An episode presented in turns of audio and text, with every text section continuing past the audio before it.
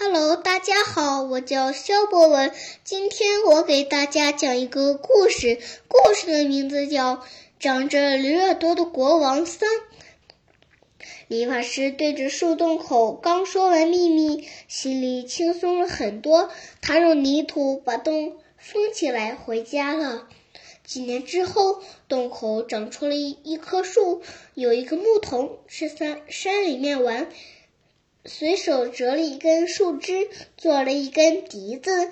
牧童拿着笛子一吹，居然吹出来这样的声音：“国王长了驴耳朵。”牧童大吃一惊，还以为是别人在旁边说话，向四周看看，却一个人也没有。只有他和笛子，牧童又一吹，还是那个声音。国王长了驴耳朵，牧童觉得很好玩，就拿到城里不停的吹。很快，城里的人都知道国王长了个驴耳朵。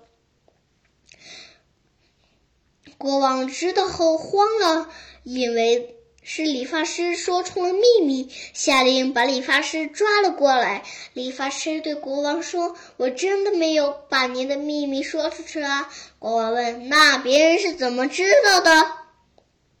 理发师说：“我只跟一个树洞口说了，没想到竟然会这样。”王后说：“这也不能怪理发师。”国王啊，我早就说过了，耳朵大点。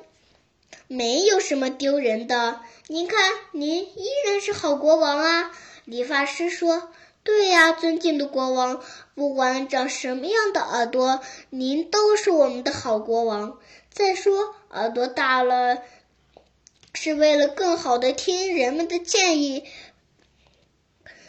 把好国家管理的更好呢。”王后也说：“是呀，您这么长。”时间都一直戴着帽子，不累吗？摘下帽子出去看看吧。国王出城了，来到人们中间。一开始人们都很惊讶，看呀，国王真的长了驴耳朵。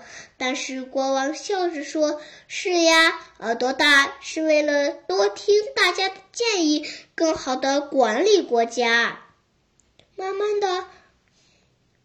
人们见怪不怪了。国王忐忑的问大家：“我还是个好国王吗？”人们说：“当然是啦，您一直都是我们的好国王。”国王、王后和人们都开心的笑了。谢谢大家，我的故事讲完了。